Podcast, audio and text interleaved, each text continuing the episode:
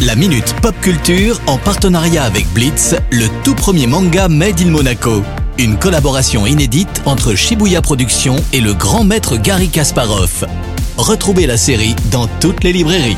Le rendez-vous pop culture avec euh, Cédric Biscay de Shibuya Productions. Bonjour Cédric, comment se porte le monde de la pop culture? Salut Eric, salut à tous. Alors ça va plutôt pas mal. D'ailleurs, je te parlerai bien d'un célèbre pirate aujourd'hui. Et nous voilà repartis sur One Piece. Et oui, exact. Déjà, première grosse news, le créateur Eiichiro Oda a annoncé le tout dernier arc narratif concluant le manga après 25 ans et plus de 100 tomes. J'espère que la fin vaudra vraiment le coup. Je suis sûr que ça sera génial, hein, mais bon, pour rappel, les arcs narratifs de One Piece peuvent parfois durer plusieurs années.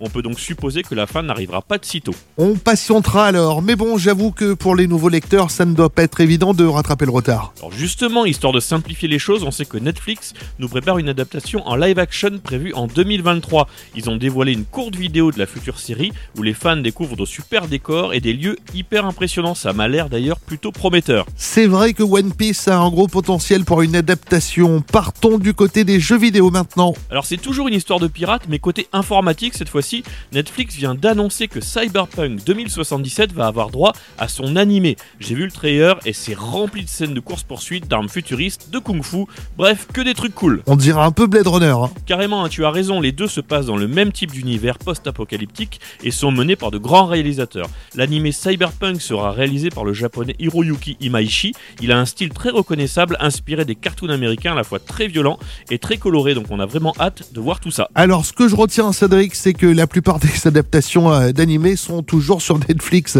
Je te remercie. À la semaine prochaine. Ils ont des sous Ciao ciao Le rendez-vous pop culture à retrouver en replay sur notre site, notre application ainsi que sur nos diverses plateformes de podcast.